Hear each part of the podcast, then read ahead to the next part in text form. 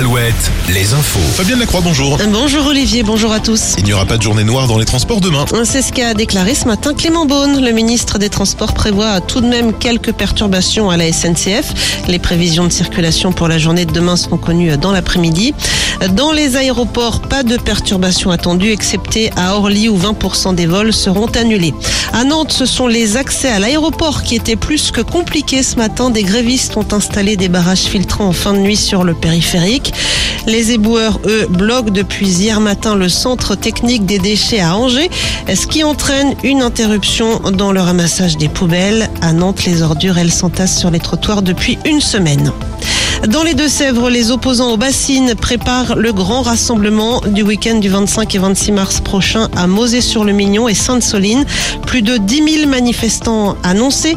La semaine dernière, la préfète des Deux-Sèvres avait annoncé son intention d'interdire les rassemblements ce week-end-là euh, pour éviter des débordements comme ce fut le cas lors de la précédente manifestation fin octobre. Pierre Palmade n'ira pas en prison. La justice confirme la remise en liberté sous contrôle judiciaire de l'humoriste à l'origine d'un accident le 10 février dernier alors qu'il conduisait sous l'emprise de cocaïne.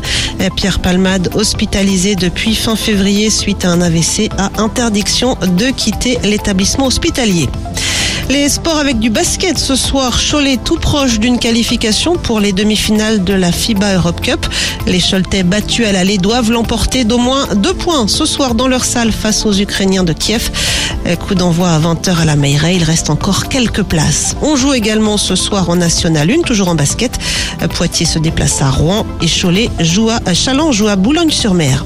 Enfin, la météo, encore des rafales de vent en fin de matinée, en cette fin de matinée sur la côte atlantique. Ça souffle aussi dans les terres.